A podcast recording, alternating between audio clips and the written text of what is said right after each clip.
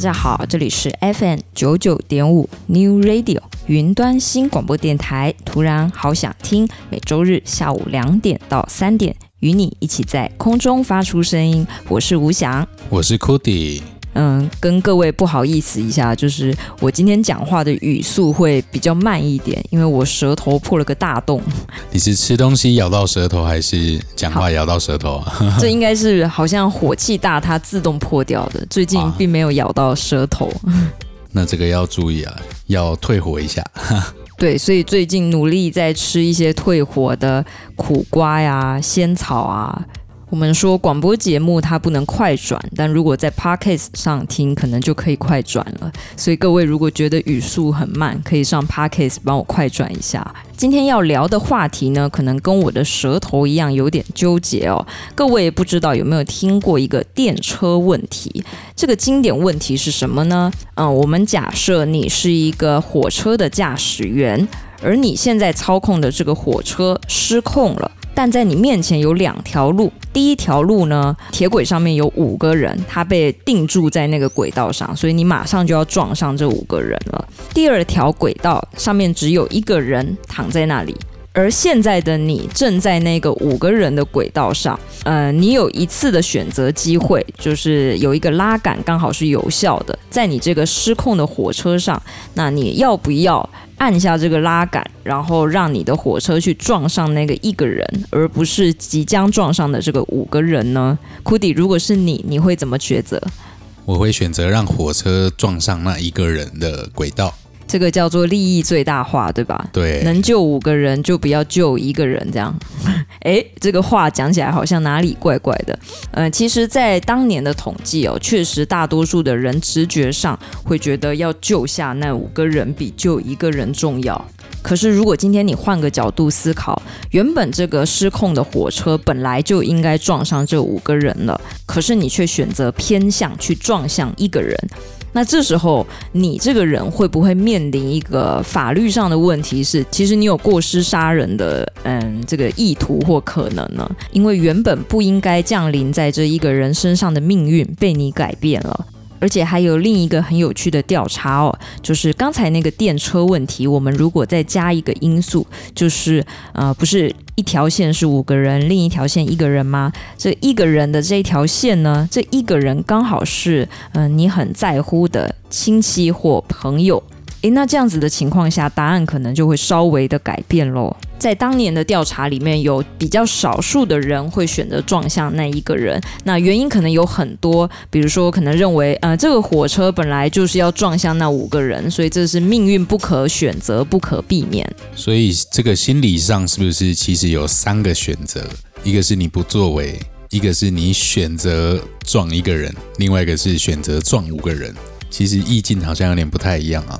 对，所以这就是一个很纠结的问题，就是你在道德上跟利益上，你到底该怎么抉择呢？那有人说，你选择让五个人活命，这个是比较功利主义的。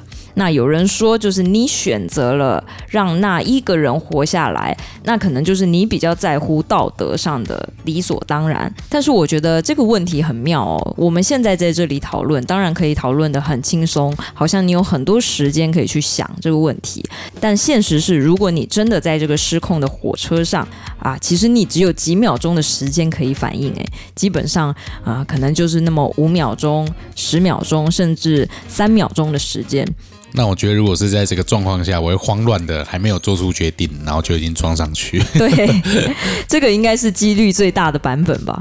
所以有时候事态紧急，是不是觉得哎，真的很想要呃预先知道答案是什么，然后再去做选择，并且能不能给我们多一点时间考虑呢？但是命运就是这么的无情。当然，这个电车问题，呃，在当年有非常多心理学家、哲学家、各种学家的讨论。那也有人主张，像这样子的问题来探讨心理是不对的，嗯、因为这个状况确实是蛮极端的。在现实中也真的是不太可能发生这种事。简单来说，就是不太符合现实社会中应该要发生的常态了。其实我们在呃日常生活中也同样会面临一些呃你很两难的一个状况。我们就举一个比较生活化的例子好了。今天你要选择领五万块的月薪，呃，让你生活非常稳定，但这个工作的内容呢，非常的枯燥乏味，而且日复一日重复同样的动作。而且主管呢，可能经常呃给你不合理的要求跟对待，这是第一个选择。第二个选择是你的月薪只有两万块，但是这个两万块你领得很开心，因为啊你正在做的事情就是你毕生的职业。我们就比如说库迪，他非常热爱音乐，很喜欢做音乐，但是这个做音乐的梦想呢，居然只能领两万块的薪水。那库迪你会怎么选择呢？我我得看看我的身份嘞。如果你刚好很有钱的话，不缺钱，你搞不好就会选择那个两万块的。对对啦，所以其实像这样子的问题呢，呃，发生在生活上，真的有这么的二分法吗？其实还好。就比如说，你如果选择了那个五万块月薪，你也可以下班之后再来实践你的梦想啊。或者是你选择了两万块的月薪，可能生活上确实有一点过不去，那你可以挤出时间来打工吗？对，所以，呃，很多事情呢，不只是只有两个选择，或是不只是只有一个面向哦。但是重点是你怎么选择，就会影响你未来人生当中的很多很多个画面。其实会想做这个跟选择有关的主题，呃，是因为我最近刚好看了比较多跟这个呃人生岔路这个抉择有关的这些呃电视剧啊或电影，然后觉得蛮受启发的。呃，我看的电视剧可以简述成这样子，呃，比如说今天你坐在一个公车上，你不小心提前知道这个公车上面有炸弹，那你接下来呃你一定试图想要告诉所有人车上有炸弹嘛，但是你不可以惊动。那个犯人，那这时候这些车上的乘客要是不信你的话，那你还愿意呃继续留在车上劝所有的人吗？还是你会尽快的在某一站呃，当这个车子停下来的时候，你就赶紧下车了呢？生死关头真的是一个难题哦。有时候你做了选择，后面可能会发生让你觉得一辈子都很后悔。然后很想要回到当时那个情况，再做一次选择的状况。从失控的列车到公车上的爆炸，想用这两个比较惊悚的话题来开启我们对选择的探讨。今天的主题就来聊聊选择。接下来要分享的这一首歌是来自周深的《My Only》，由金炫道作曲，王诗龄作词，收录在二零二二年开端电视剧的主题曲。一起来欣赏。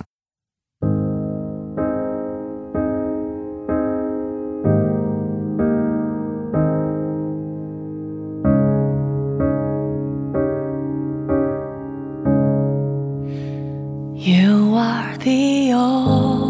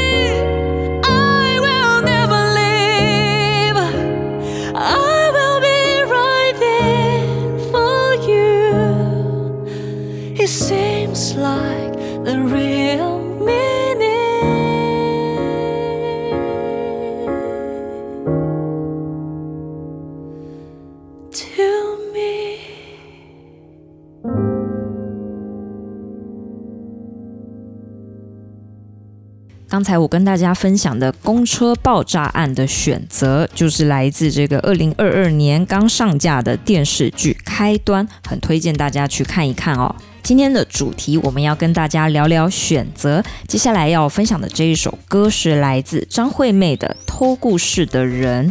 这张专辑呢，算是阿妹呃很多张专辑里面比较内敛、比较安静的一张。那据说当时在做这个专辑的定调的时候，在几百首的 demo 里面，终于因为看到艾怡良的这一首歌，他觉得哦，终于可以定调了，就是这一首《偷故事的人》，而这个词曲都是艾怡良做的哦。在 MV 的一开头，张惠妹就说了这样一句话，她说：“你们听的究竟是我的歌，还是你的故事呢？”他说，在他成名前，其实很常在店里面偷偷观察别人的一些呃聊天啊，还有一些反应啊。当然，现在人已经非常知名了，不可能再躲在角落里偷看别人、偷听别人的故事了。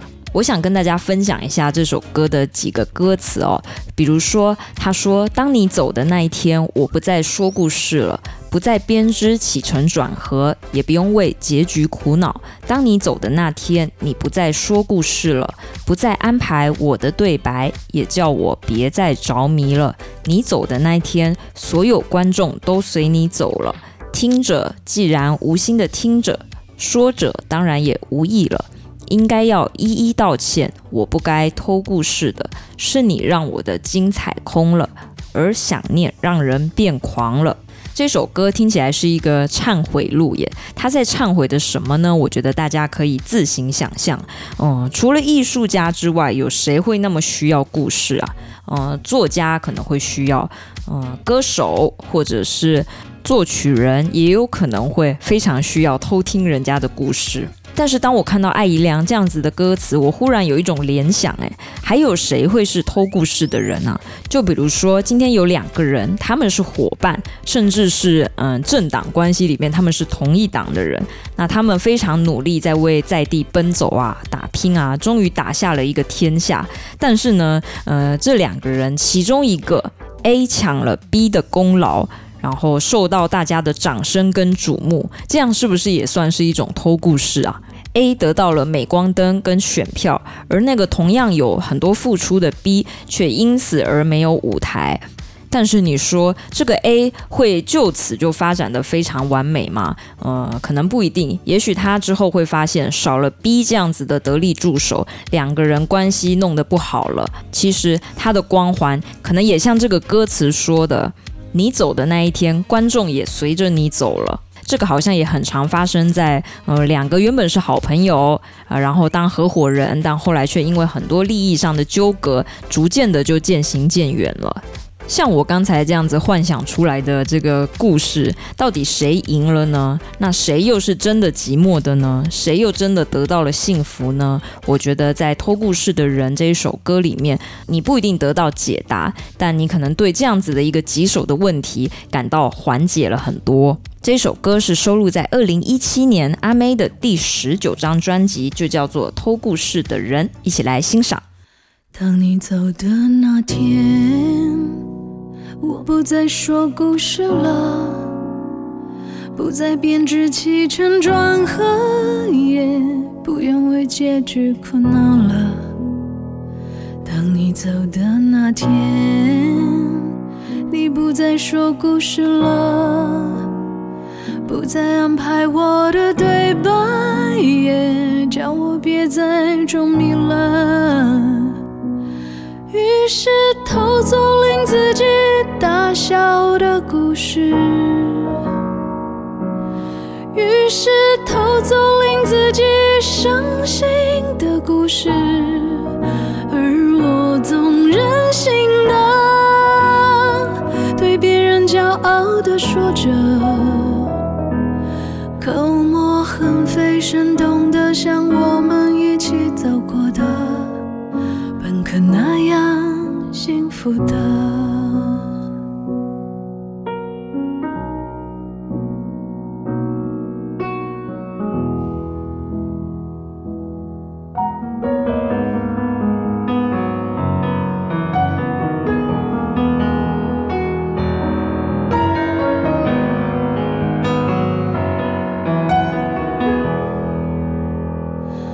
而你走的那天，所有观众随你走了，听着既然无心听着，说着当然也无意了，应该要一一道歉。我不该偷故事的，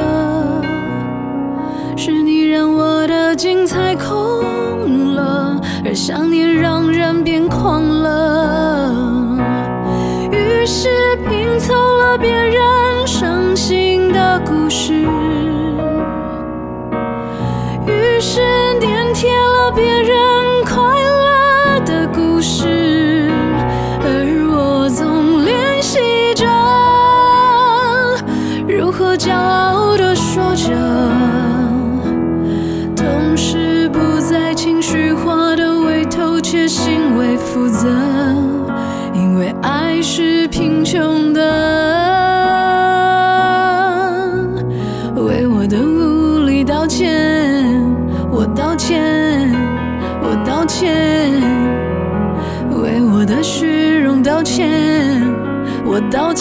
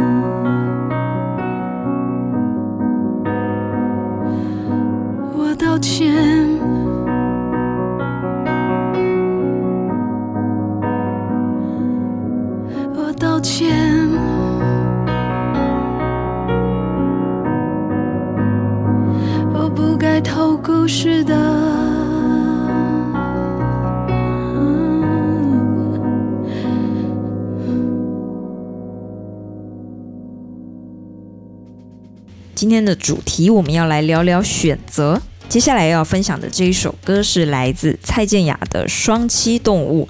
双栖动物这个词汇听起来有那么一点的难懂。呃，双栖究竟是什么意思呢？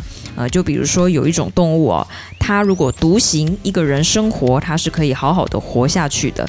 但是如果它今天跟一些伙伴同居，呃，群居的这样子的生活方式，也是 OK 的。这种我们就叫做双栖动物，但是呢，像这样子的比喻非常贴切地体现在婚姻状况里面。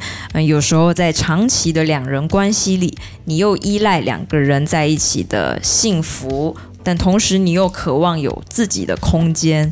那么我觉得在蔡健雅的这一首歌里，真的是对两人关系做了一个很好的类比。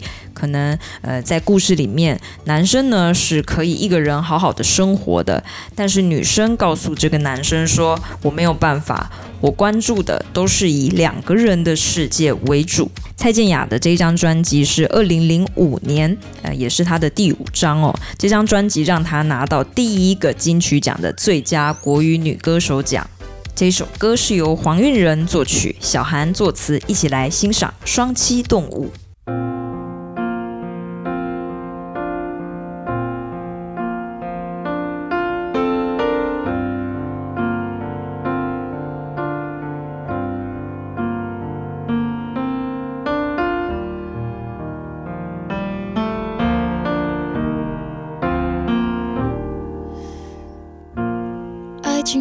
真的是舒服，为何你能爱得轻松自如？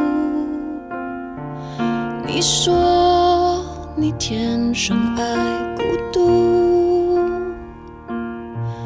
两人生活有点太辛苦。不想你是双栖动物，我只能活在充满爱的幸福。我所能适应的温度，都是以两人世界为主。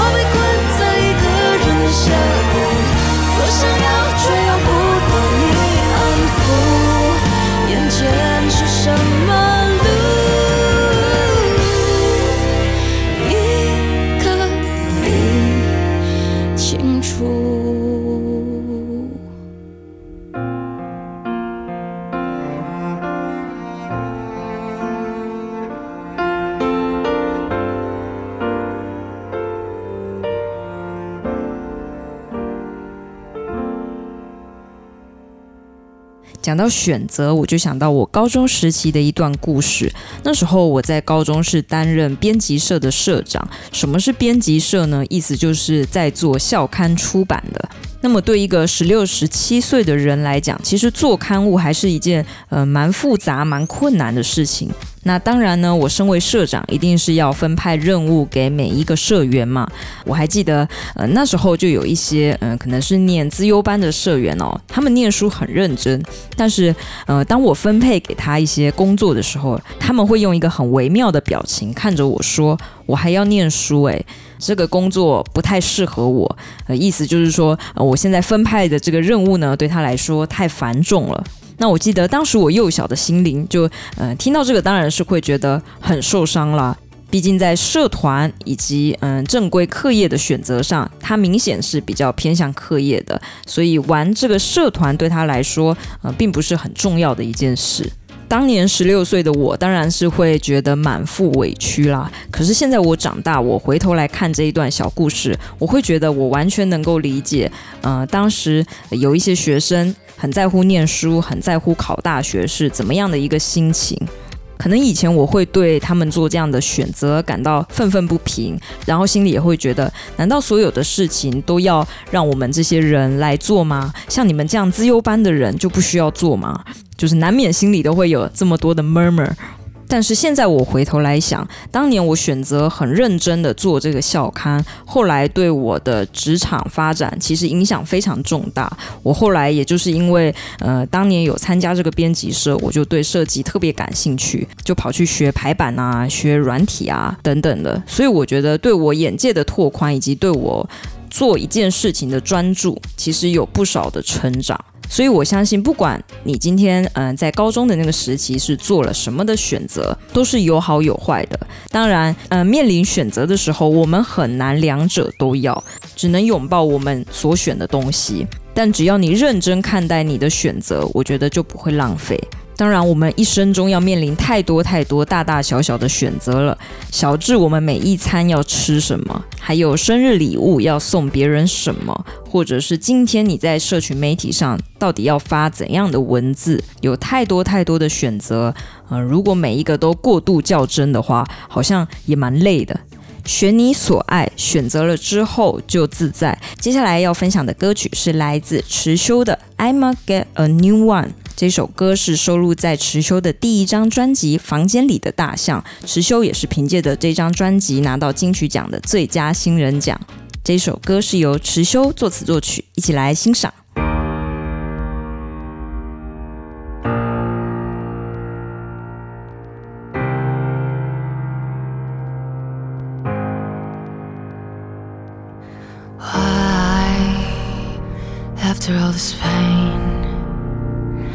Can't seem to get away, it's making me insane.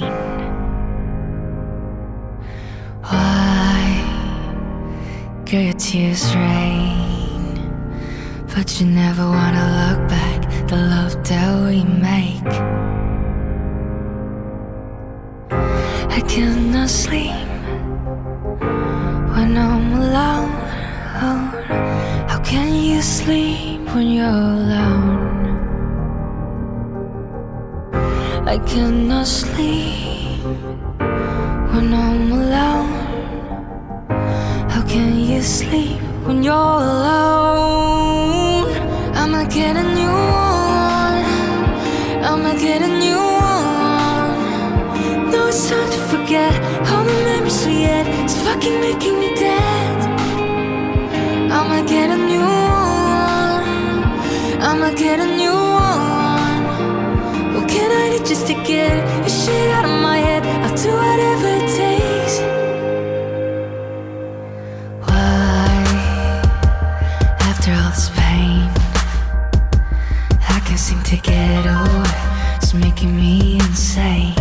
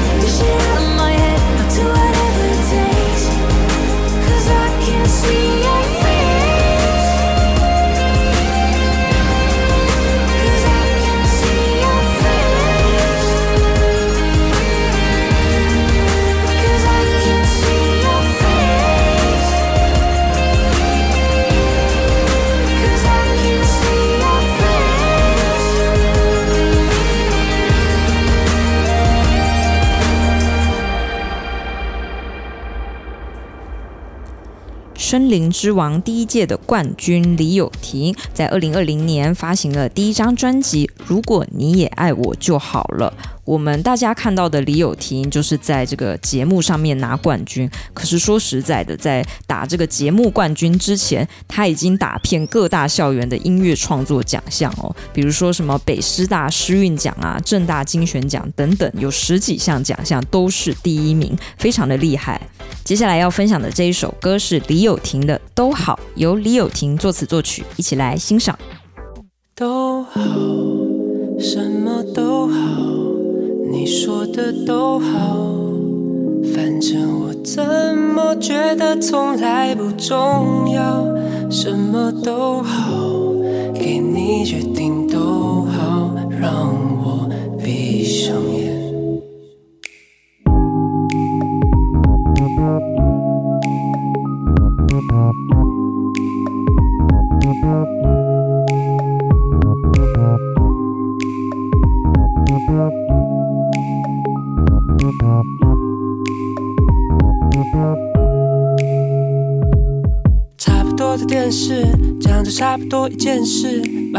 弱智，关上开关，我止不住的喘，剩不多的坚持，是时候该停止装死或什么的，醒着反而像白痴，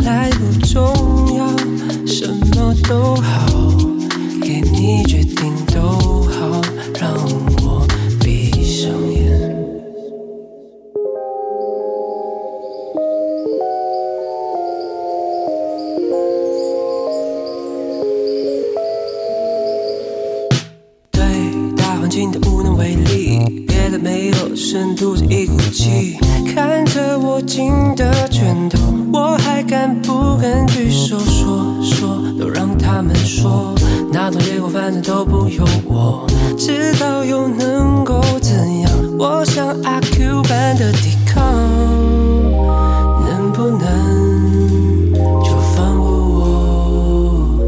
你想要什么都好。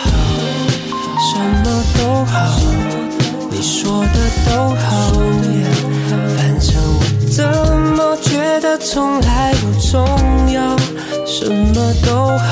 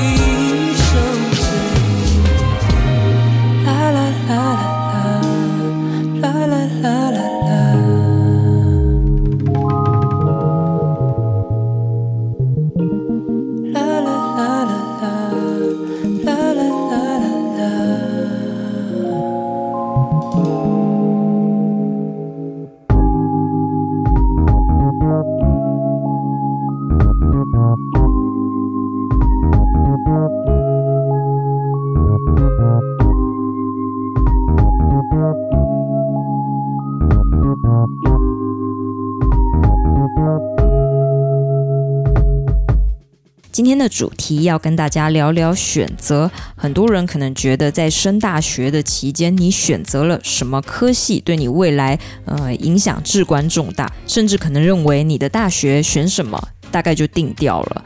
那我就举几个反例哦，比如说我们刚才听到的池修，他其实是特教系毕业的。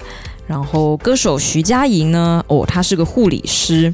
那像我们刚才听到的蔡健雅，还是念理工学院的，还有像什么像张宇啊，张宇他也是好像是念那个什么银行保险系，对，但他们最后都成了一个非常感性，然后非常有张力、渲染力的歌手。接下来要分享的这个人，他跟徐佳莹有一点点像，呃，他是在实习当护士的期间开始学吉他的。这个人叫做毛不易。他非常年轻，但是已经出了他的第三张专辑，叫做《幼鸟指南》。其实讲到毛不易的故事呢，他原本呢是一个爱唱歌的小弟弟，大概从初中的时候，他就很喜欢在 APP 上一直唱歌，一直唱歌，然后发表在自己的呃朋友圈上啊，大家看一看，好像也没什么。但殊不知，这个过程就成为他非常重要的一个积累。直到二零一六年，呃，因为他大学是念护理相关的，终于到要实习的时间了。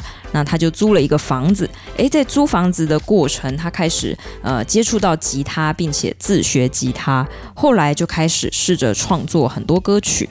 之后就有我们很常听到的故事，就是他在《明日之子》这个节目上拿到第一名，而且他的作品呢，经常在各大社群媒体上有破百万、破千万的好成绩哦。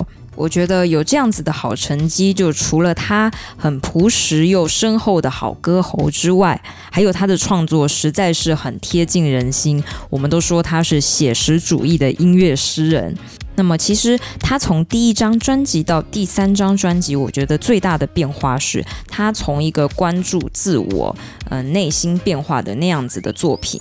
开始渐渐的移转到他会关注身边的人，所以你在他的第三张专辑可能就不会听到呃他第一张那么火红的什么平凡的一天啊，像我这样子的人啊，你会听到更多他以侧面的角度在写别人的故事。今天要分享的这一首歌是来自毛不易的《海上日记》，由毛不易作词作曲，一起来欣赏。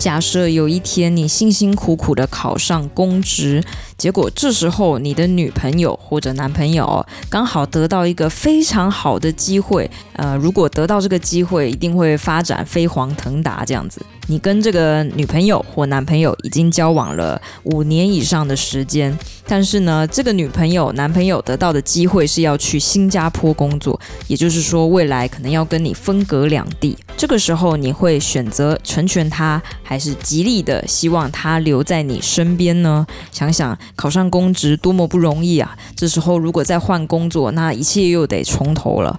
可是你的对象呢？好不容易才得到这个机会，这可能是百年难得一遇啊！像这样子的选择难题，就体现在台湾的一个电视剧，叫做《荼蘼》。我今天开场讲了一段话，叫做“好想先知道答案，再做选择”，就是来自这个《荼蘼》的女主角说的话。人生当中有好多个方案，最好的优先选项叫做方案 A。但是当这个选项达不到的时候，你有没有方案 B 跟方案 C 呢？当你退而求其次的时候，这些方案 B 跟 C 能不能活得比 A 还精彩？我觉得直剧场出的这个电视剧是非常值得一看的，推荐给大家。那接下来要分享的这一首歌是《荼蘼》的主题曲，来自杨丞琳的《年轮说》，收录在杨丞琳的第十一张专辑《三十以后》，这是他二零一六年的作品，由郑宇介作曲，吴青峰作词，一起来欣赏。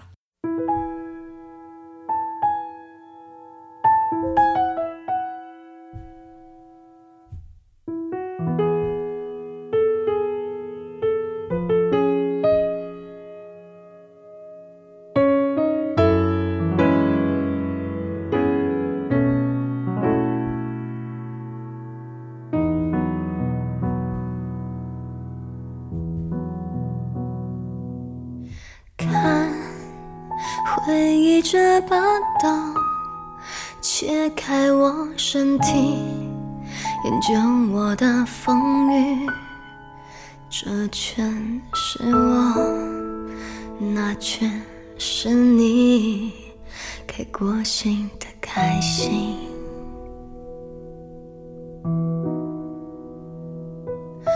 看成长的痕迹。包裹我生命，篆刻我的掌印，计算着我，计算着你，过不去的过去。一是婴儿哭啼，二是学游戏，三是青春无语。四是碰巧遇见你，